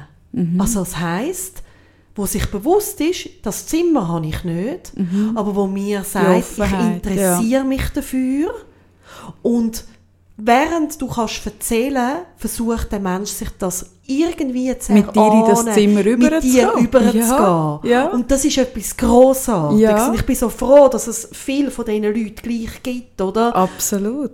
Weil du musst nicht unbedingt ein viertes Zimmer haben, sondern es geht darum, dass du dich Kannst du dir vorstellen, dass es noch ein anderes Zimmer Genau, gibt? genau. Es geht um das, Das. oder? Nein, nein, ich, ich, ich bin sogar jetzt im Moment eher so am Betonen, wenn du ein Vierzimmer-Mensch geworden bist, weil du etwas erfahren hast, dass du dann nicht so hart ins Gericht gehst, weil, weil du bist auch mal vielleicht ein Dreizimmer-Mensch Ja, ja. und dann hat man dir auch etwas gesagt und dann hast du auch vielleicht einen dummen Spruch gemacht, wo du im Nachhinein irgendwie, dass du, also weißt, und dann bist du einfach nachsichtig. Es ist nicht einmal, dass die Menschen nicht wollen, sondern es ist halt einfach wirklich, es ist wie, hat dich Schicksal schon eine von dieser Grenze übergekotzt oder nicht? Punkt. Und dann gibt es auch noch die Leute, ähm, und das ist das, was ich vorher ein bisschen gemeint habe, die vielleicht vier, fünf, sechs Zimmer haben, wo extrem empathisch eigentlich sind, ganz, ganz viel fühlen, hohe emotionale Intelligenz haben und wo es aber zu viel geworden ist im Laufe des Lebens. Ja. Und dann machen sie zu. Und dann wirken damit die Leute wie so Eisklötze. Mhm. Und denen wird oft vorgeworfen, was bist denn du für eine? Kannst dich jemals überhaupt mal reindenken? Und auch da, auch nicht so da machen, stehen wir ein bisschen die Schuhe, weil es ist nicht immer, wenn, wenn, wenn unempathische Äußerungen kommen oder so oft ähm, fallen die Menschen auch ganz schnell in die Ironie oder in die, ähm, ähm, ich habe letzte, also ich kenne das bei mir, also was ich kenne ist, wenn ich merke, etwas macht mich traurig. Und ich habe schon viel, was mich traurig macht. Und es kommt noch etwas oben drauf. Dann wirke ich manchmal auch so ein bisschen, als ob es mich nicht interessiert. Mhm. Also ich kann mich dann auch so, bis mir einfach zu viel wird. Ja, es gibt auch ein zu viel, sorry. Ja, oder? Also es gibt auch ein zu viel. Genau. Und da habe ich jetzt zum Beispiel wirklich, ähm, also ganz einem lieben Menschen in meinem Leben, ähm, geschrieben, also dass ich dann vielleicht nicht immer genau das jetzt wird können sagen, wie sie, also sie hat für uns jetzt lange geschafft und es freut mich auch, wie sie kommt das Baby über und ist also auch schön. Und gleichzeitig merke ich, wird sie sehr vermissen, oder? Und da habe ich ihr das jetzt schon im Vorfeld geschrieben, dass ich manchmal so reagiere, dass sie es einfach dann nicht persönlich nimmt, wenn ich vielleicht am Tag vom Abschied nicht so empathisch kann sein. Und das ist, also das ist etwas, was ich immer mal wieder mache, wie ich einfach über mein, also ich kenne das von mir, Ja. dass ich wie dann manchmal plötzlich, Ja, ja, es, es, es, es tut dann ein bisschen abriegeln, oder? genau. Es regelt ab, ja. Und das Abriegeln, glaube ich, ist etwas sehr, sehr verbreitet. Mhm. Und ich finde, diesen Leuten tut man oft auch Unrecht. Gerade stimmt. Männer haben das sehr stark. Viele Männer regeln extrem ab. Mhm. Und dann nachher sagt man diesen Männern, «Hey, hast du eigentlich ein Gefühl?» Und das ist einfach, sorry, es ist meistens Schutz. Weil es eben vielleicht zu viele Gefühle da sind. Ja. Ja.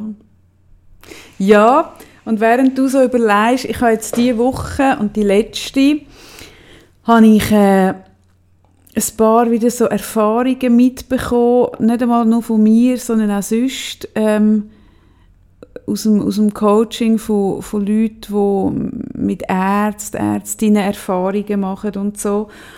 Und etwas, was, was mich wirklich ein bisschen ratlos macht, was ich ich weiß auch nicht, wie ich ich weiß nicht einmal recht, wie ich sie Wort fasse, ist es so, dass es viele Menschen gibt, wo Jobs haben, sei es Psychologen, Psychologinnen, Psychiater, äh, Ärzte, die aus dem Elfenbeinturm rauskommen.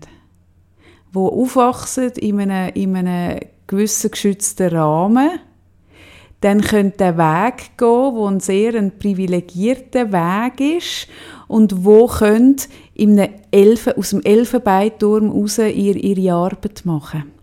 Und das ist etwas, ich finde das noch spannend. Ich habe jetzt lustigerweise vermehrt gerade wieder mit Leuten zu tun, wo, wo eine Vorgeschichte haben, wo sie neu aus einer Therapie kommen, die länger gegangen ist, aber wo sie ein, irgendwo einen, einen, einen zwar unglaublich studierten, super ausgebildeten Mensch vor sich haben, aber irgendwo ein Mix zwischen drei Zimmer und Elfenbeinturm, wo noch etwas Privilegiertes drin und so etwas ein bisschen Elitäres. Und dann so zu spüren, hey, ich habe zum Beispiel, was weiß ich, ich mache jetzt ein, ein, erfundenes Beispiel. Ich habe einen, ich, ich, ich habe einen Background von, wir sind eingewandert, wir haben Schulden gehabt, äh, wir haben nichts gehabt, wir haben uns das da aufgebaut, was weiß ich, und ganz viele so Sachen. Und dann hast du es Gegenüber, ich sage jetzt, wo am Zürichberg aufgewachsen ist, wo klar war, man kann das beste Gimmi, wo nachher hat das Studium können machen. Also weißt, einfach eine andere Welt. Und wo du dann wie wo dann das Gefühl hast, wir reden eine andere Sprache. Einfach weil dein Setup so anders ist. Und ich finde auch ein bisschen schade, aber das ist etwas, was ich eh kritisiere. Ich kritisiere den ganzen Bildungsweg von Medizinern sehr stark, weil dort wirklich Leute reinkommen, die, die aus einem privilegierten Setup sind. Viele, die aus einem weniger privilegierten haben, haben die Chance nicht. Und die wären aber zum Teil die richtigen, also es wären zum Teil die, die empathischeren und, und mm. besseren Leute in diesen Positionen, weil die aus etwas rauskommen, wo sie Kontakt haben mit dem vierten Zimmer. Und das finde ich ich weiß auch nicht, mich, mich macht das auch ein bisschen ratlos. Weißt du, was ich glaube? Ich habe ja jetzt wirklich ähm, die Chance, seit sehr vielen Jahren intensiv mit Ärzten in Kontakt zu sein. Und ich habe ja Sachen erlebt, da empathielosen Äußerungen. Ich meine, ich könnte das Buch füllen. Es ist mhm, mega krass. Ich weiß, ja. Und was ich aber glaube, ist, dass da eben auch Schutz dahinter steckt. Ich habe, ich habe das Gefühl, dass gerade wenn du ähm, als Arzt oder auch Pflegefachmann, Frau schaffst, das ist wahnsinnig, wie viel Schicksal du da ausgesetzt bist. Und das sind teilweise krasse Geschichten und du hast ja dann immer wieder Eltern gegenüber, die unglaublich traurig sind, die unglaublich verletzt sind, dass ihr Kind jetzt eine Krankheit hat oder eine Behinderung. Und Kunst in diesen Berufen nicht abzustumpfen. Kunst in diesen Berufen, die Empathie zu behalten, hey, das ist eine hohe Höhe ich, ich verstehe, was du sagst und ich bin ganz bei dir. Und ich erwarte das im Fall nicht einmal unbedingt von allen Ärzten, aber von Psychologen, von Psychologinnen, von Psychiaterinnen und Psychiatern erwarte ich das. Ja, das finde ich Und von Psychotherapeuten, weil die haben sich entschieden für das Fach, wo es um die Seele des Menschen ja. geht. Und wenn du es dort nicht hast und wenn du es dort nicht mitbringst und wenn du es dort nicht spürst, hey Gott verdammt, dann bist du falsch ja. am Platz. Und ich, ich erwarte es wirklich nicht, äh, von einem Operateur, von einem Chirurg, von einem... Hey, ich merke wie, ja, das verstehe ich, oder? Ich finde, du kannst eine wahnsinnig gute, äh, eine wahnsinnig gute Chirurgin sein, aber willst dich nicht noch mit dem Emotionalen immer auseinandersetzen, dass du dich kannst konzentrieren wenn du an dem Operationstisch stehst. Mhm. Ich verstehe es, Sarah, völlig. Aber wenn du in das Fach gehst, verstehe ich es ja. null. Und gleichzeitig, also finde ich, hast du schon recht, braucht es irgendwie eine Schulung, wie es sind eben leider manchmal auch die Chirurgen, die dann müssen mit Eltern, die ja. traurig sind, ja. die Operation besprechen. Und was ich einfach angefangen habe, und ich glaube, wenn das alle würden machen ich habe das mal, ich weiß noch ganz am Anfang im Podcast äh, gesagt, dass ich früher noch so ein bisschen hatte, den Gott in Weiss. Und dass ich mich nicht getraut habe, zum Widersprechen mhm. oder zum Nachfragen oder zum sagen, Sie, Entschuldigung, aber können Sie das noch so sagen, dass ich es auch verstehe? Oder irgendwie auch mal sagen, das habe ich jetzt keine achtsame Äußerung gefunden. Mhm. Ähm, das hat mich extrem Mut gekostet, das mache ich aber konsequent mittlerweile. Mhm. Und ich, also ich habe gerade letzte jetzt äh, an einer Ärztin gesagt, dass ich nicht mehr, also dass wir als Familie nicht mehr werden zu ihr kommen. Mhm. Und ich habe gesagt, schauen Sie, und es ist nicht, dass ich Ihnen böse Absicht unterstelle, aber es ist unachtsam. Ja, und dann? Ah, die, die, das ist sie sich nicht gewöhnt. Ja. Und ich habe gesagt, ich verbringe zu viel Zeit bei Ärzten, ja, genau. als dass ich kann ja ja, mir es leisten, nein. meine Energie an unachtsame ja. Ärzte verschleudern. Ja. Und ich habe gesagt, schauen Sie, ich verstehe Sie. Sie haben es nicht besser gewusst. Aber verstehen Sie auch mich, dass ich das nicht mehr will? Ja. Ja, weil ich finde, und ich habe das auch schon gesagt, die Ärzte, die Ärztinnen sollten unsere Dienstleister sein. Es sollte ein Gegenüber sein, das auf Augenhöhe, weil es sind auch nicht andere Menschen als unsere Pöstler und unsere im Restaurant und überhaupt wie andere Jobs. Und ich finde, wie es sollte da ein, ein es sollte ein Miteinander auf Augenhöhe sein, weil nur weil sie lang studiert haben und nur weil sie jetzt eben irgendwo in einer Position sind, wo man sie früher irgendwie eben so aufgeschaut hat, finde ich, wie die, wir müssen die Ärzte oben abholen, ab Aber Podest. auch gleichzeitig auch extrem respektieren, oder? Weil, aber es hat Augenhöhe hat nichts mit fehlendem Respekt, nein, im Gegenteil. ich glaube, es braucht Empathie. Ich glaube, jeder Mensch, der mit Menschen schafft, ist gefordert, seine Empathie weiter zu trainieren, offen zu bleiben, das Herz offen zu behalten.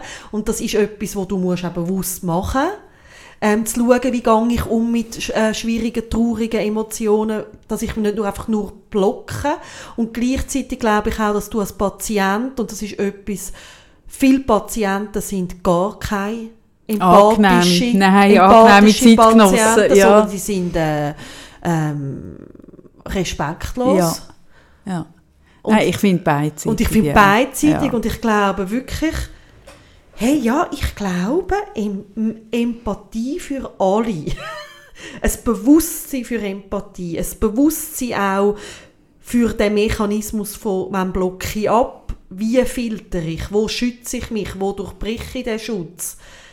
Es würde uns so gut tun. Ja, und das Wissen darum, dass man völlig anders kann auf die gleiche Situation schauen kann. Und dass man sie 100% anders kann deuten kann. Wirklich 180 Grad eine an- andere Sicht auf etwas kann haben. Und das Bewusstsein, dass so wie ich die Welt sehe, ist es nicht richtig, sondern es ist einfach mein Blick auf die Ja. Welt. Und der ist durch meine Sehstörungen Ja. und meine, meine, äh, meinen Rucksack geprägt. Und andere haben eine andere Brille an. Und es ist weder das eine Richtige noch das andere. Und es geht wieder darum, dass man sich bewusst ist, äh, es gibt viele verschiedene Lebensentwürfe mit vielen verschiedenen Geschichten und je nachdem sieht etwas ganz anders aus. Und, Ich und muss jetzt dann gehen. jetzt musst du einen Flüger, Sarah. Jetzt, wo ich gerade Das habe ich noch nie gesagt. Ich muss auf Es Flüger, ist du für noch nie so gesagt. neu. Weißt du, wirklich so, während alle umeinander geflogen sind, bin ich ja einfach, ich habe immer allen... Hast du immer zum Bodenpersonal und jetzt, und gehört? jetzt sollte man nicht mehr fliegen, oder? Und jetzt, Und- jetzt, flieg- jetzt tust du abheben. Nein, jetzt, Jetzt hebst du ab. gefunden, sorry, mal, hey, jetzt, äh, ich, ich darf. Musst Aber du das rechtfertigen? von- Hä? Nein, Musst ich, ich hatte einen kurzen Moment. Gehabt. Schon? Und dann habe ich es aber ist wieder gut gewesen. Ja, Ja, finde, dass du das musst rechtfertigen Äh, Hey, ja, dann lassen wir dich gehen. Hört, liebe Leute, es ist schon wieder so weit. Unser Live-Podcast vom 6. Mai ist fast schon wieder ausverkauft. Wir haben über, so krass. also jetzt habe ich die aktuellen Zahlen nicht, das ist jetzt auch schon wieder ein paar Tage her, wo es über 70 Prozent war. Es wird jetzt noch höher sein. Wir haben jetzt irgendwo, ich meinte noch so um die 25 äh, Karten im Angebot. Es ist im Mai. Wenn ihr unbedingt wollt kommen dann nehmt euch die Karten jetzt, weil die sind auch schnell weg. Und äh, wir freuen uns mega, dass das schon wieder so also zackig. Ich, das ist total surreal. Es ist ich habe so surreal. gedacht, so, ja, einmal, aber zweimal? Zweimal. Hey, Genau, und das ohne in Franken Werbung, ohne irgendetwas. Ist das nicht sagenhaft? mega schön. Also, wenn ihr wollt dabei seid, dann würde ich mir das Ticket wirklich unter den Nagel reissen. Ja, Sarah? Ja, ich kann auch du wollen- verfliegen? Ich, muss- ich kann auch du über den. Gut von der Gwyneth Paltrow reden. Über, ich finde, über das müssen wir das nächste Wie, Mal wie sagst du den. Gwyneth, wie, wie sagst Nein, du den ich Nachnamen? Pelt, was? Ich wie? nochmal. Ich habe Habe Geburtstag. ich dir schon erzählt, reden, dass wie meine ich. Mutter mal... Wie ist das gegangen? Früher hat es den Nachtexpress gegeben. Bist du... Ja, du bist zu jung für das. Nachtexpress, sagt dir Ich etwas? habe gerne, wenn man mir heute sagt, ich sage zu jung. Ja, für das bist du zu jung, Sarah. Nachtexpress, sagt er nicht. Das war eine Radiosendung mit dem, ich glaube, Uli Beck. Hat am 10 Uhr angefangen, am Freitagabend. Ihr sagt noch etwas 6 nach 9. 6 nach 9 hat es gegeben. Und auf Radio Z. Ah nein, so Zeug habe ich nie gelassen. Für mich hat es Und noch Partnerwahl. DRS hat es noch gegeben. DRS. hat es auch noch gegeben. Und hast du dort können anrufen. Und dann, ich weiss noch, wie wir uns die Nacht wirklich die Finger wund gewählt haben. Die immer die gleiche Nummer Also was, gewählt. hat- was hast du denn können machen? Du hast dort können anrufen und etwas wünschen. Und früher Hast du einfach es das ja Wunschkonzert gesehen? den Nachtexpress halt. Ja, aber das Wunschkonzert. Sarah, das finde ich Ach, so Mann. profan, wie du das sagst. Es war der Nachtexpress. Ja. Und dann hast du, früher hat es ja keine Wiederwahltaste gegeben. Wir haben die Nummer, ich könnte heute noch blind, könnte ich die Nummern wählen. Die ewig langen Nummern. Mit noch, ach Gott, gut, auf jeden Fall hat meine Mutter uns irgendwann durch und du bist immer mega verschrocken, wenn du durchgekommen bist, weil die Chance ist wirklich klein gewesen, dass du durchgekommen bist. Und dann nimmt irgendwie der Uli Beck oder wer auch immer ab und dann bist du erstens mal einfach mega verschrocken, dass du durchgekommen bist und dann hat sie, ich weiss noch, sie hat gewählt das Lied vom Uli Niedecker. Nein, vom, nein, warte jetzt. Nein, vom Roger Niedecker. Ist das? Und dann haben die gefragt, ja, also was ist denn das, wer ist denn das, was ist das für ein Lied? Hat sie gesagt, ja, so und so. Und dann haben sie gesagt, ja, also das sagt uns überhaupt. Und sie, doch, doch, der Roger Niedecker, der Roger Niedecker. Und dann, und dann haben sie gesagt, ja, aber das sagt uns nichts. Und sie so, mal, das ist so ein Mann mit Bart, der ist immer auf einem Barhocker. Hey, und dann hat das Genie am anderen Ende von der Leitung gesagt, ah, der Roger Whittaker. genau. Und so hast du jetzt etwa Ja. den Gwyneth Paltrow-Namen Ja. gesagt. Das ist herrlich. So ein bisschen Roger. Niedecker-mässig. Ja. Gut, Agathe Schaut- Bauer. Gang Schau- du jetzt auf den Flieger, Nein, Agathe schaut die. Serie. Du hast es auch noch nicht geschaut. Welche? Eben. Sag es jetzt nicht nochmal. Welche denn, Sarah? Die Goop-Serie. Goop, sage ich das wenigstens richtig. Das habe ich keine Ahnung. G-O-O-P, oder? Ja. Ja, ich glaube, das ist schon der Group. Gibt es jetzt auf Netflix. Sorry, ich muss Wo- Bad Banks schauen. Das wo- kommt jetzt die neue Season. Also man raus, kann ja auch mehrere Sachen Nein, ich kann mich nur einem Holländer kann ich mich eingeben. Das sind keine Holländer. Mhm. Nein, die probieren mit ihrem Team eigentlich alles aus, was das Leben irgendwie können bereichern können. Sie haben überhaupt keine Angst vor Neues. Wie Gülscha? Und ich finde es grossartig. Ja, wie Gülscha. Wie Gülscha. Und ich finde es grossartig, ich finde es sehenswert und ich wollte dann noch darüber reden. Erfahren wir von dir noch, wo du hingehst, oder willst du das für dich behalten? Barcelona. Gehst du nach Barcelona? Stürmt es dort noch so, wie das gestürmt hat vor zwei Wochen? Ist das, Nein, sind das dort jetzt ruhigere, ruhigere Gefilde dort? Ja. Jetzt gehst du nach dem Barcelona. Ich habe dir noch einen hure geilen Bar-Tipp im Fall. Dort musst du hin. Ich war dort mit Volvo vor zwei Jahren, vor drei Jahren. Eine Bar mit dem geilsten Pastrami-Sandwich. Ich gebe dir den Tipp, Sarah. Ich gebe dir den jetzt mit. So. Ja, dann gang doch. Gang. Gang. Lass du uns hier allein. Ja. Was Sorry. machst du jetzt? Was bist du jetzt am Handy? Am Ich kann schauen, bist du am Wetter ist in? Barcelona, aber aus komischen Gründen habe ich irgendwie Aussicht. Ah, nein, komm, ehrlich. Oh Mann. Ja, komm, gang doch nach dem Tausis. Ich wünsche euch eine gute Woche. Und Und was? Hm? dir eine gute Zeit ohne mich. Tschüss, ich gehe jetzt. Viel Glück zum Geburtstag, Sarah. Hab einen schönen Flug. Würdest du mir sagen, falls der Pilot ein Holländer gewesen wäre? Würdest du eine stellvertretend für mich ich mal auf Amsterdam. Gehen wir mal auf? Amsterdam. Aber, ah, ich werde ja eine Wohnung kaufen in Amsterdam. aber endet es dann so, wenn ich jetzt mit dir auf Amsterdam, das habe ich ja einmal erlebt. Ah, dann, dann nach 10 Minuten bin ich weg. Ich habe das erlebt. Ich bin vor ganz vielen Das Jahren. habe ich aber auch schon meinem Mann gesagt. Wenn er mit mir auf Amsterdam geht, nach 10 Minuten bin ich weg. bin ich mit einer damaligen Freundin in die Ferien. 10 Minuten war sie weg.